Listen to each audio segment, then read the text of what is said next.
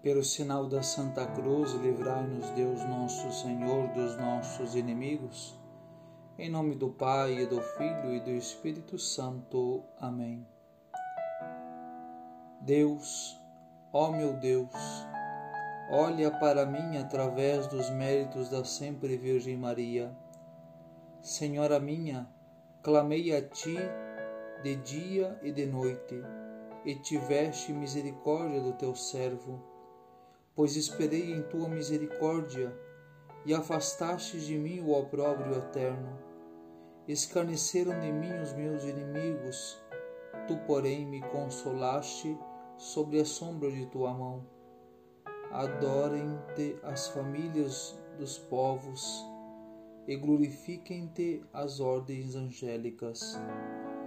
Glória ao Pai, ao Filho e ao Espírito Santo como era no princípio, agora e sempre. Amém. Vamos meditar sobre a virtude da condescendência de Maria.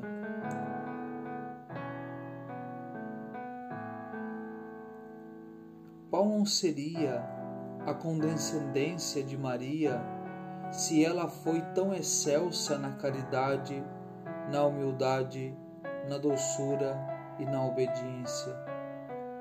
Conclui isso, já que não temos dados concretos do Evangelho da condescendência de seu Divino Filho.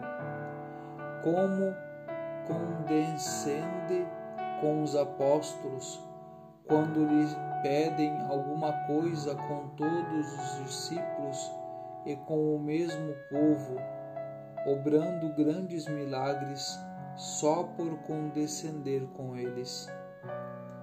Como os judeus, fariseus, publicanos e pecadores, em tudo o que não houvesse pecado ou falta, que condescendência tão humilde a sua.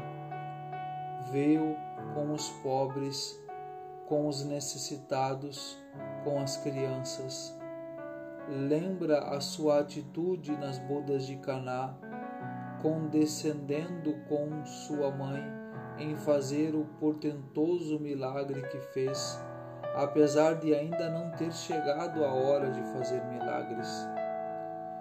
Se assim era a condescendência de Jesus, qual não seria também a de Maria, a mais perfeita cópia de Jesus? Imagina, por exemplo, a cena dos pastorinhos em Belém ou dos magos, e ali haverás a condescender com todos em tudo, até chegar a dar-lhes Jesus e a deixar que o abraçassem e o acariciassem e o beijassem. Toda a sua vida não foi um contínuo ato de constante condescendência com São José e com Jesus, nenhuma só vez, nenhuma só vez se deu alguma satisfação à custa de São José ou de seu filho. O seu gosto era comprazer-lhes em todo. Este deve ser o teu prazer, acomodar-te ao gosto dos outros, compraz a todos, assim ganharás a todos. Assim é que te farás tudo para todos, menos para ti finalmente. E assim conseguirás imitar nesta preciosa virtude a tua querida mãe.